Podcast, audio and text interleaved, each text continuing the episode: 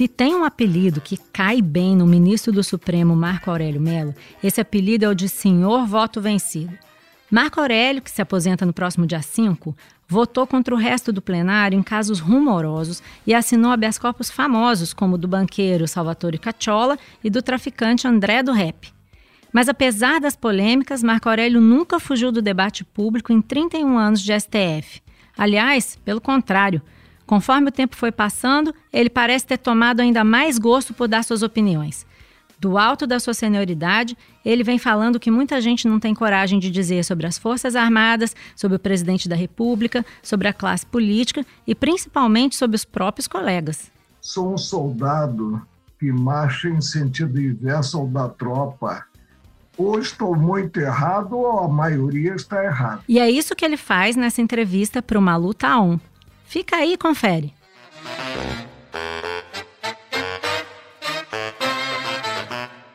Senhor Taon, ministro? Nada de off. Nada de off. Por isso mesmo que eu chamei o senhor, porque eu costumo falar aqui no, no programa para os entrevistados que o programa se chama Maluta On, que é para o pessoal falar em on aquilo que eles falam em off.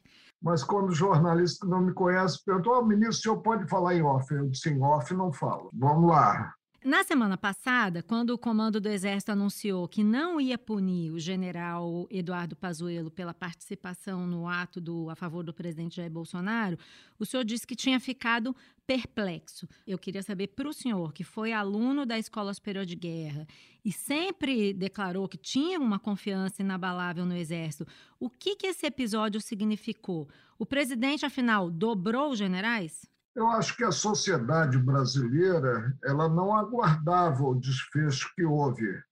E nós aprendemos sempre que disciplina e hierarquia são fundamentais nas forças e que o militar não pode estar envolvido em política.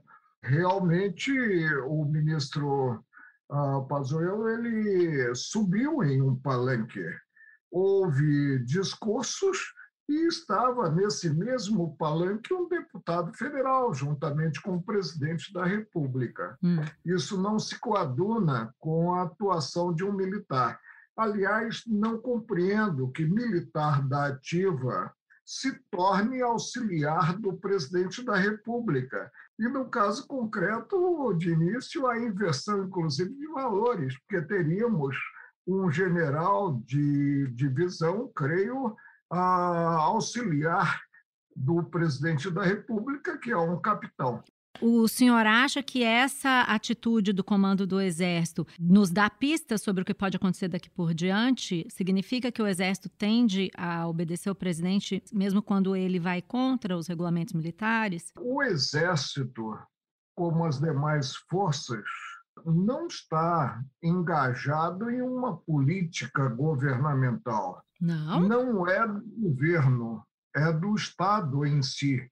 E, sendo do Estado, evidentemente, a orientação do comandante maior né, das Forças Armadas, que é o presidente da República, deve ser em termos, respeitando-se a área de cada qual área que está reservada implicitamente na lei das leis, que é a Constituição Federal. Não sou saudosista quanto à época do regime de exceção, e a democracia veio para permanecer e continuaremos tendo um Estado democrático de direito, cada poder atuando em sua área.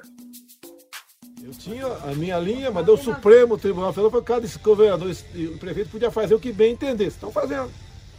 Até abusando aqui daquilo que. Sim. Falam tanto em Constituição, né?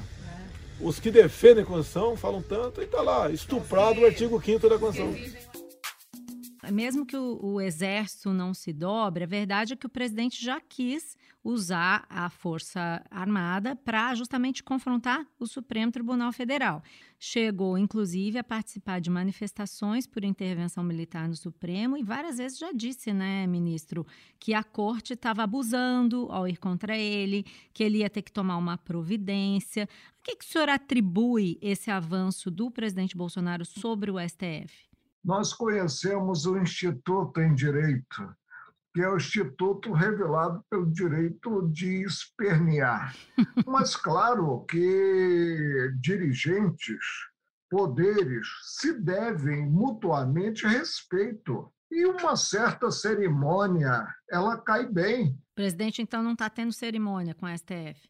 Não, não se está havendo um trato das matérias em geral com muita espontaneidade. Hum. Mas são os tempos estranhos. Agora mesmo acabei de fazer voto em processos que estão sob a relatoria da ministra Carmen Lúcia, um mandado de segurança coletivo de um partido, PSB, visando uma ordem para não se ter a Copa América. Ou seja, uma pretensão visando a substituição do Executivo Nacional no que governa o país pelo Supremo. Uhum. O Supremo julga conflitos de interesse. No caso concreto da Copa América, nós temos competições em andamento. Hum. As medidas acauteladoras elas são tomadas, afastando-se, por exemplo, a presença de torcedores. Agora, muito embora eu seja a favor da vacina maior quanto ao vírus, que é o isolamento, não podemos também nos isolar totalmente. Eu estou liberando também uma decisão em que se pede ao Supremo, em última análise, que promova a reforma agrária. Uhum. Não é tarefa do Supremo. Mas você acha que o Supremo, então, está sendo chamado a exercer tarefas que não são as dele, nesses tempos estranhos que o senhor a que o senhor se refere? Está, e aí tem que haver uma autocontenção maior os poderes da República são independentes e harmônicos entre si, e cada qual, objetivando a segurança jurídica, deve atuar na área que lhe é reservada constitucionalmente e legalmente. É possível chegar a entendimento com o governo Bolsonaro, com o presidente? É possível, desde que haja o abandono de paixões Hum. Desde que cada qual se coloque né, no lugar alheio do interlocutor e busque a composição. É, só que, por exemplo, ontem mesmo a gente viu o deputado Ricardo Barros dizer que vai chegar uma hora em que as decisões judiciais não serão cumpridas. É, como é que o senhor vê uma declaração como essa do líder do governo? Eu atribuo ao arrobo de retórica. Já disse em sessão plenária que o Supremo está sendo acionado por pequenos partidos que não figuram no Congresso Nacional, como deveriam figurar, visando fustigar o presidente da República. Daí haver necessidade de o Supremo perceber essa manobra, que não é uma manobra sadia, e observar, acima de tudo, a autocontenção. Não invadir esfera que não é a própria dele, Supremo, presente atuação. Agora, o Supremo, ele não age de ofício, ele age sempre mediante provocação, mas pode dizer que essa provocação é inadequada e aí negar seguimento ao pedido.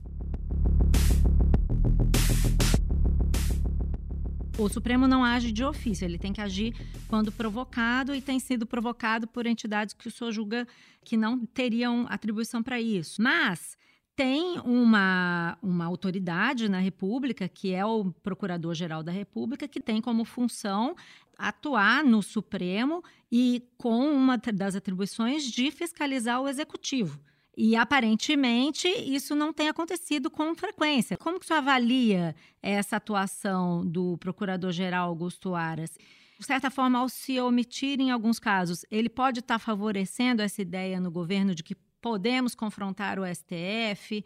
Malu, eu penso que a questão é apenas aparente.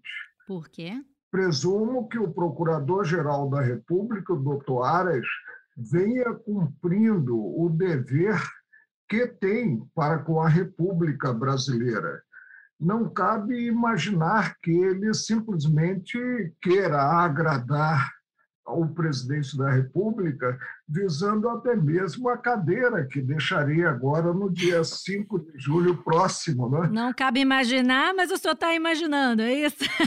Pois é, não posso imaginar que o objetivo seja esse A cadeira no Supremo ela deve ser preenchida a partir de espontaneidade daquele que deve indicar ao Senado o nome respectivo não se busca ser nomeado para o Supremo. Mas os seus colegas, como por exemplo o ministro Alexandre de Moraes, é, inclusive é, denotam essa desconfiança, porque inclusive o Alexandre de Moraes recomendou que se procedesse, por exemplo, a uma operação contra o ministro é, Ricardo Salles, do Meio Ambiente, sem avisar o Ministério Público. Isso não, não denota uma certa desconfiança, ministro?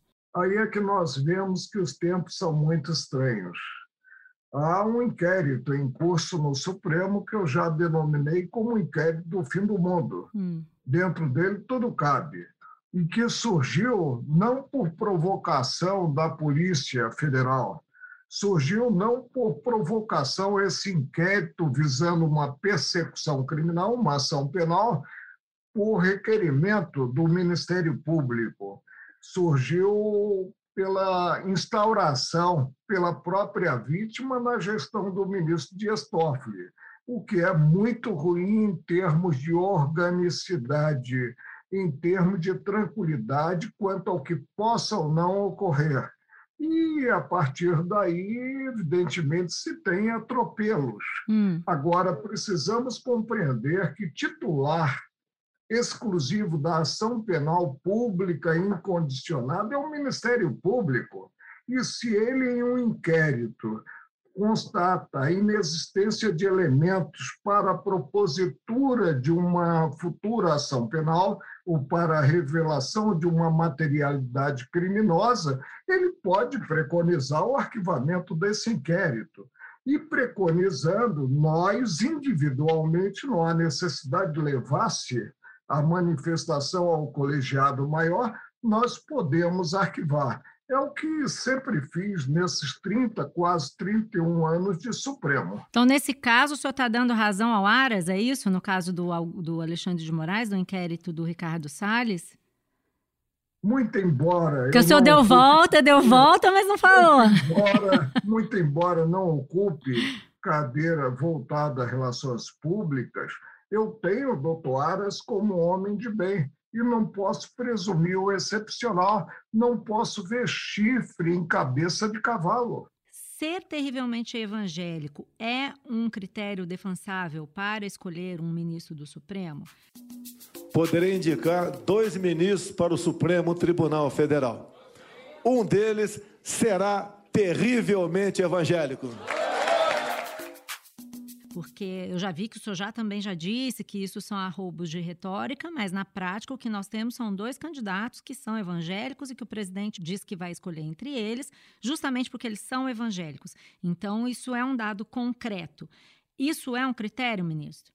É possível ter-se a substituição de um católico, como é o meu caso, por batismo, por um evangélico.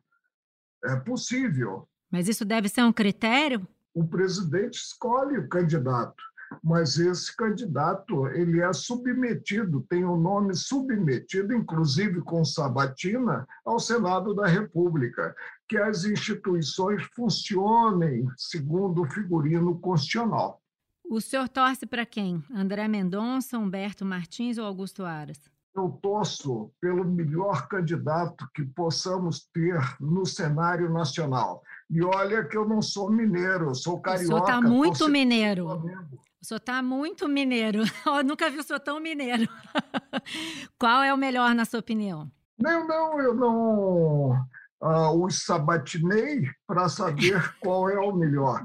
Agora, devo reconhecer que o, o doutor André Mendonça tem uma trajetória como advogado da União, inclusive foi ministro da Justiça como reconheço também que o doutor Aras é um belíssimo candidato, como temos candidatos belíssimos na área acadêmica. Se o senhor fosse se descrever como ministro, o senhor diria que o senhor é terrivelmente o quê?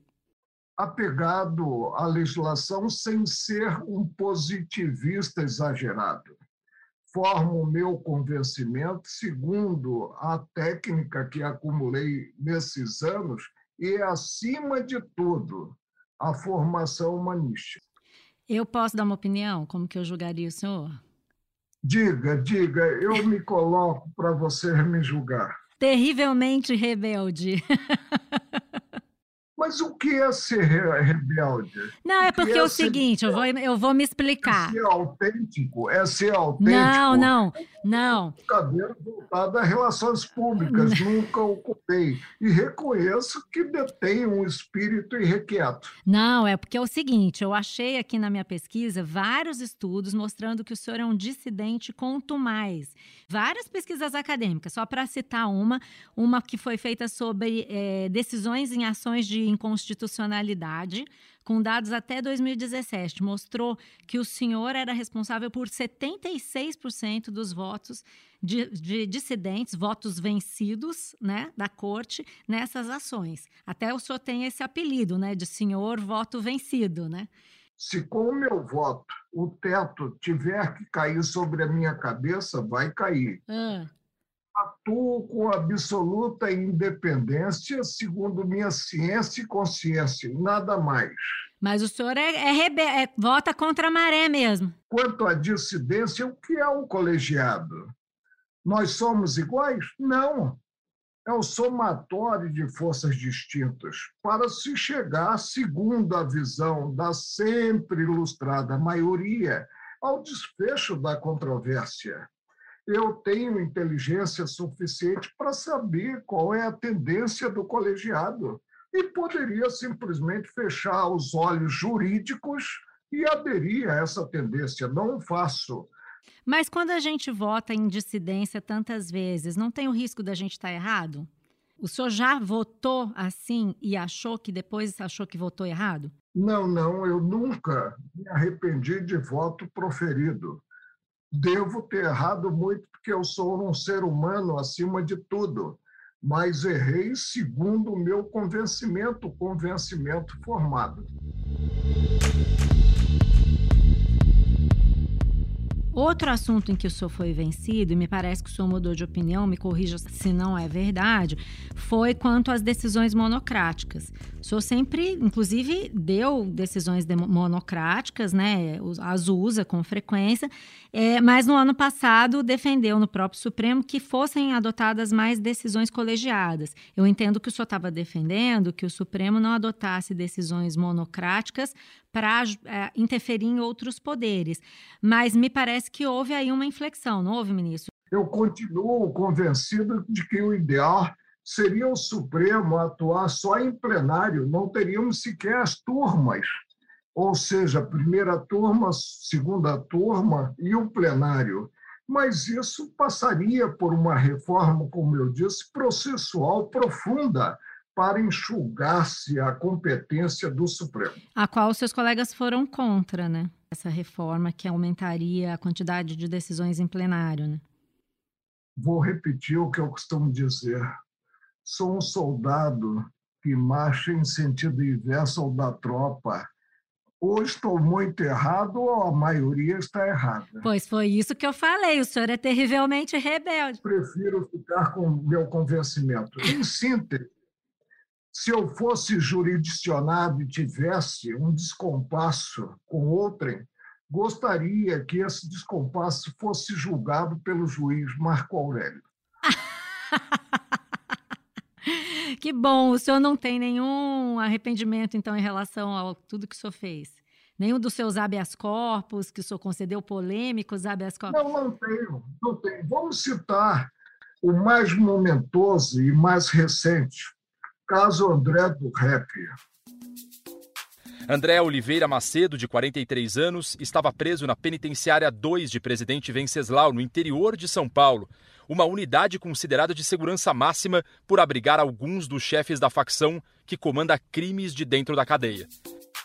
O que é que eu tenho no Código de Processo Penal? Tem uma regra que está em bom vernáculo, em bom português, revelando que a inversão da ordem natural do processo pode ser realmente invertida, mas essa inversão perdura apenas por 90 dias, podendo o período ser renovado por provocação da polícia, por requerimento do Ministério Público, que é o titular da ação penal, ou pelo próprio juiz de ofício, e que não havendo A renovação foi o Congresso que aprovou. Essa prisão provisória processual se torna ilegal. O que deve fazer o julgador ao constatar uma ilegalidade? Fechar os olhos?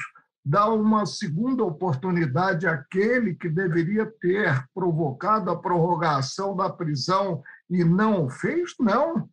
Deve simplesmente implementar a tutela de urgência e devolver ao custodiado a liberdade perdida. Nessa época, inclusive, a sua decisão ela foi desfeita pelo ministro Luiz Fux. Me parece que até hoje ainda o senhor guarda uma mágoa desse episódio, né? O, senhor chegou a declarar que o ministro Fux pretendia bancar o bom moço e chamou o ministro, então, de autoritário. E a, o princípio da sua da sua declaração tinha a ver com o fato de que o senhor acha que o, o juiz não deve é, responder ao clamor da sociedade, né? Mas já houve ocasiões, como por exemplo no caso do mensalão, que o senhor evocou também o clamor da sociedade para que os, os, réus ali fossem condenados. Então, eu queria saber quando é que o clamor da sociedade deve se sobrepor a, a, a, a determinados ritos judiciais. Quando é que vale Malu, eu jamais votei a partir do barulho provocado pela população. O que eu faço, porque minha atuação é vinculada ao direito posto, ao direito aprovado pelo Congresso Nacional, é interpretar a norma jurídica. E aí decido. Agora, o próprio plenário concluiu que o presidente Luiz Fux não poderia ter cassado minha decisão não houve voz dissonante. Todos disseram: o presidente ombreia com seus pares, é um simples coordenador dos trabalhos, não é um superior a quem quer que tenha cadeira ocupada no plenário do Supremo. Mas resolveu, ah, evidentemente, né, ah, manter o ato de Sua Excelência muito embora praticado sem a autoridade necessária para fazê-lo. Paciência, eu viro a página com facilidade. Claro que há situações em que, evidentemente, você não pode evoluir e fazer de conta que não houve nada. Quando o ato praticado pela pessoa alcança valores que lhe são muito caros. Hum, essa é uma delas? Ministro Fux eu conheço há 40 anos e não seria esse desencontro de ideias que nos levaria a romper essa relação de amizade, que é uma relação já muito antiga e solidificada.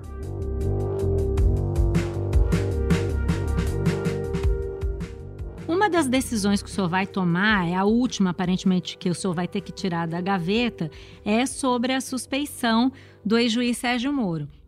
O senhor já disse recentemente que um. Que tirada da gaveta é essa? Eu pedi vista em uma semana, não observei é o prazo regimental e devolvi imediatamente o processo. Dizer que eu engavetei não. esse processo não, eu quis dizer no processo de limpeza das suas Você gavetas. Injuria. Eu nunca engavetei processo, nunca pedi vista de processo. Ah, não, então, olha só, ministro. Então eu me expressei mal. Eu quis dizer como, como parte do processo de limpeza das suas gavetas, porque o senhor vai, vai se aposentar, era só por isso. Vamos esclarecer ao grande público. Por favor. O ministro presidente, já às 18 horas e 10 ou 12 minutos, ele propôs que se deixasse a continuidade daquele julgamento para a sessão seguinte. Eu estava pronto a votar, tanto que eu devolvi o processo na sessão imediata que pedi vista. Mas aí a ministra Rosa Weber disse que queria proferir voto. E os demais colegas também proferiram. Eu, então, para observar a envergadura da cadeira de presidente, no que o presidente havia ponderado a conveniência de adiar-se a conclusão do julgamento, pedi vista. Não, eu nem imaginei que o senhor estava querendo engavetar, pelo contrário, até porque o senhor já declarou, né, que a o ministro, é, o ex-ministro Moro é um herói nacional, não pode ser, se tornar execrado da noite para o dia. Também já declarou que há uma orquestração para desqualificar o Sérgio Moro, que tem uma folha de bons serviços. Então, eu só queria, na verdade, perguntar se o senhor, de certa forma, já não antecipou seu voto com essas declarações. Não pode ser, porque eu sou um juiz que dá a mão à palmatória, tão logo convencido de assistir maior razão à tese repudiada, eu venho a concluir que o juiz Sérgio Moro foi um, juiz suspeito ao conduzir os trabalhos da 13ª Criminal de Curitiba. Agora, o que eu tenho, isso foi versado por vocês, é que o juiz Sérgio Moro, no combate à corrupção, teve um papel importantíssimo e se tornou um herói nacional. Não se coaduna com a ordem do raciocínio do dia para a noite concluir-se que esse juiz é um juiz suspeito. Daqui a pouco vão dizer que o próprio Marco Aurélio se mostrou, nesses 42 anos de julgador, um juiz suspeito. O que é isso? Maledicência pura.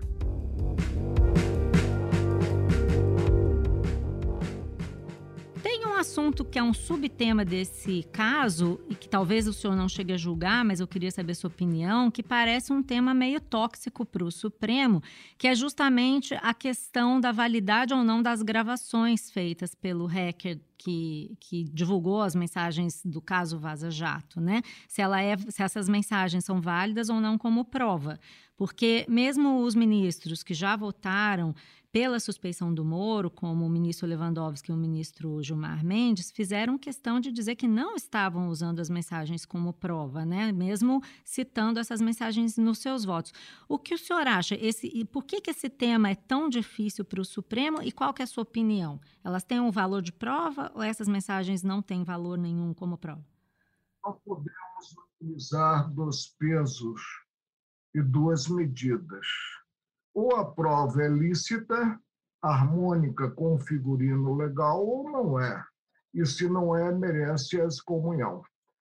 Lembro-me do caso Magri, que era ministro do Trabalho na época do Fernando Collor, e que houve uma gravação ambiente. E o tribunal abriu a primeira exceção quanto a essa gravação escamoteada por um dos interlocutores sem conhecimento do outro, e disse que ela poderia ser utilizada na defesa própria de quem gravara a conversa. Qual foi o meu voto? Qual foi? Mostrando que um juiz constante, foi pela ilicitude da prova. Aí depois dizia, ah, o ministro Marco Aurélio é um dissidente.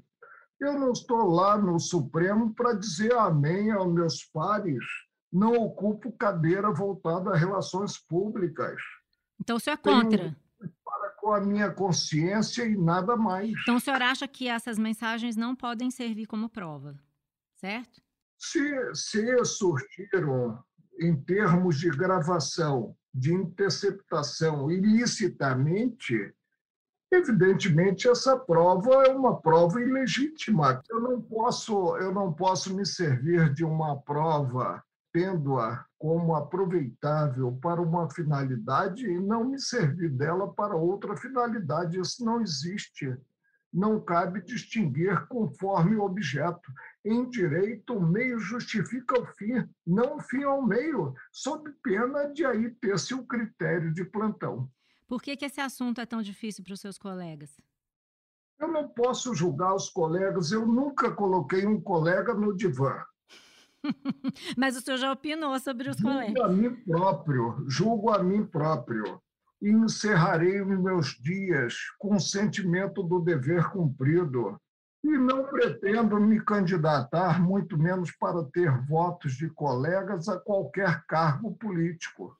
Uma das marcas da sua gestão foi a criação da TV Justiça, que o senhor, inclusive, defendeu como forma de dar mais transparência aos atos do judiciário, mas que também, com o tempo, o senhor passou a relacionar aqui e ali a uma certa espetacularização dos votos. Né? O senhor até chegou a brincar que a TV Justiça fez com que as ministras mulheres arrumassem mais seus penteados, os colegas ministros passaram a ter mais cabelo, topete, né? Cabelo eu não sei, mas umas gravatas mais bonitas surgiram. e que os votos ficaram maiores. Você não está criticando o ministro Alexandre Moraes, que não tem um fio de cabelo na cabeça. E eu não faço, eu sou amigo dele também há 40 anos. Os outros têm cabeleiras. Eu, hum. às vezes, fico até com inveja, porque começa a me surgir uma calvície de família, né? Hum. E eu tenho inveja, mas ficarei com a minha calvície a vida inteira, enquanto estiver por aqui. Só está com bastante nessa... cabelo aqui na gravação. É, o visual, mas já tem né, uma coroinha, né? E mas o que eu ia perguntar é o seguinte: é, além desses momentos icônicos, aliás, até por causa desses momentos icônicos, né, e dessas discussões públicas, é, o senhor avalia que a TV Justiça deixou o Supremo melhor ou pior? Eu sou de uma época em que o relator realmente levava um voto estruturado, mas os demais integrantes votavam de improviso, votavam no gogó, Hoje em dia, não. Se é relator, por exemplo, um juiz chamado Marco Aurélio, que leva o voto com um poder de síntese maior, surgem votos escritos mais longos do que o dele. Alguma coisa está errada. Eu acredito muito na espontaneidade na bancada. Como eu disse a você, Malu, eu não sou um batedor de carimbo. Sou um homem que julga, julga de acordo com os elementos existentes no processo e o convencimento formado, certo ou errado. E não busco formar na maioria. Jamais disputei alguma coisa no plenário, muito menos superioridade intelectual. Eu apenas busco dar a minha contribuição. Então, a propósito desse assunto, o senhor recentemente contou numa entrevista que um colega propôs para o senhor que, em casos de grande repercussão, vocês, ministros, se reunissem previamente para tomar uma decisão e depois formalizassem a decisão no plenário. O senhor reagiu, disse que não participaria de teatro. Mas o que eu queria perguntar é assim: é, isso já de certa forma não acontece? Nunca os ministros combinam suas decisões, nunca um, consultam uns sobre os outros? E até que ponto isso é certo ou errado, dependendo do caso? Nunca conversei sobre processo, sobre controvérsia a ser julgada com um colega. Tanto que surgiu um costume no tribunal: o relator mandar para os colegas o voto confeccionado antes do pregão do processo.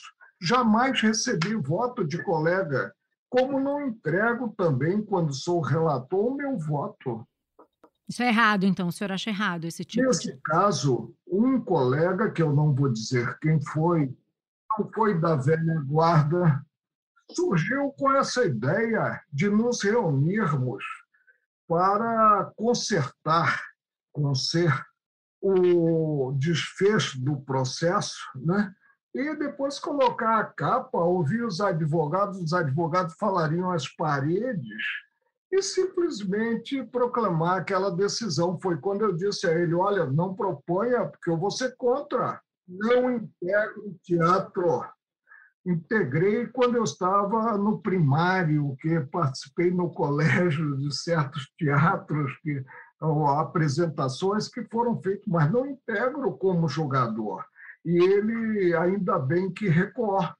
Agora, não sei se eles sentem o Supremo como um clube do Bolinha, eu não percebo assim. Oh, outro tema polêmico que eu queria, uh, sobre o qual eu queria questionar o senhor é sobre uma, a questão do conflito de interesses, que frequentemente volta a ser uma questão é, em que o tribunal e alguns ministros são criticados. A última foi o voto do ministro Zé Dias Toffoli pela anulação de uma delação premiada em que o, o delator tentava homologar a sua delação acusando o ministro Toffoli. O senhor disse que no lugar dele se daria como impedido porque ele estava julgando em causa própria. O ministro Toffoli não é o único que não se dá como impedido em julgamentos que afetam seus parentes, advogados, ou mesmo em, em, casos em que eles têm algum tipo de ligação com réus. Eu queria saber qual a sua avaliação sobre isso. Os seus colegas não têm a mesma compreensão do senhor sobre o que é certo e errado? No caso concreto, né, eu disse que no lugar do ministro Dias Toffoli, eu não participaria do julgamento. Por quê? Porque ele seria simplesmente um, vamos colocar entre aspas, delatado. Eu não julgo em causa própria. O que ocorre quando me defronto com um processo em que minha mulher, que é minha colega de turma na Nacional de Direito, estamos casados até hoje, que é raro quarenta e tantos anos de casamento, né? quando ela atua como desembargadora no TJ, eu me declaro impedido. Quando minha filha, que é procuradora concursada do DF, não do GDF, porque ela não é procuradora de governo, atua, eu me afasto. Quando meu filho, que não chega no processo de paraquedas, já é com processo em Brasília, acompanha a tramitação nos diversos patamares do judiciário, está atuando, eu me afasto.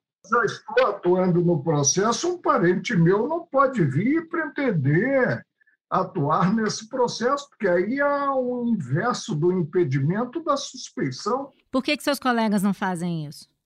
Não sei, eu teria, eu teria que conversar, eu acredito que todos façam. Presumo que normalmente ocorre, não extravagante.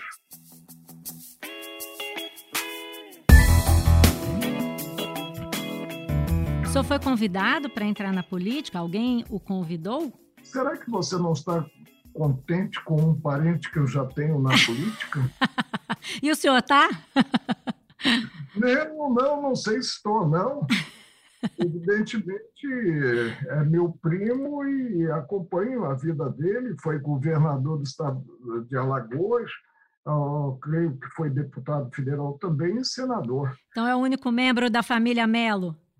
ter contato com ele, porque ele sempre esteve radicado em Alagoas e eu no Rio de Janeiro, vi manter contato com ele quando ele já era parlamentar aqui em Brasília, muito embora parente consanguíneo. Agora, é, como é que vai ser a vida do, do senhor como ex-ministro? O senhor já disse que não vai advogar para não correr o risco de algum colega magistrado deixar o senhor esperando em um tempo maior em alguma antessala.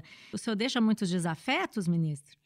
Não, não deixo desafetos a não ser que as pessoas queiram se afastar de mim em termos de relacionamento pessoal. Mas por que, que o senhor disse que iriam deixar o senhor esperando na antessala? Porque eu jamais na vida, se buscasse, não teria optado pela magistratura. Jamais na vida busquei a prata pela prata. Eu fui advogado até 1978 quando abracei a magistratura. Não será agora aos 75 anos que eu vou partir para o mercado e partir numa competição que é em glória para quem não tem um respaldo da ocupação de cargo público anteriormente e de gladiar com os advogados na busca de constituintes. Eu penso sim ter o ócio com dignidade, e não morrerei, como eu disse a você, Malu, não morrerei de tédio, tenho muito o que fazer. Sou um espírito muito entusiasmado pela vida e serei um cidadão comum. Deixarei de ser o ministro Marco Aurélio para aqueles que, ao invés de gostarem da pessoa, gostam do cargo. Então é isso, ministro. Difícil encerrar a entrevista com o senhor, que o papo tá bom, mas eu sei que o senhor tem que participar aí da sua sessão no Supremo. Não quero atrasá-lo. Um abraço e obrigada por ter participado do Maluta On. Foi uma satisfação muito grande para mim, Malu. Espero encontrar o senhor aí passeando de moto por algum lugar aí de Brasília. Pois é, vamos continuar. Eu tenho, inclusive, a minha boneca Nissei, que é uma Kawasaki 1.500 cilindradas, 1917, com 18 mil quilômetros rodados, e darei os meus passeios por Brasília. Tá bom. Um abraço para o senhor. Até mais.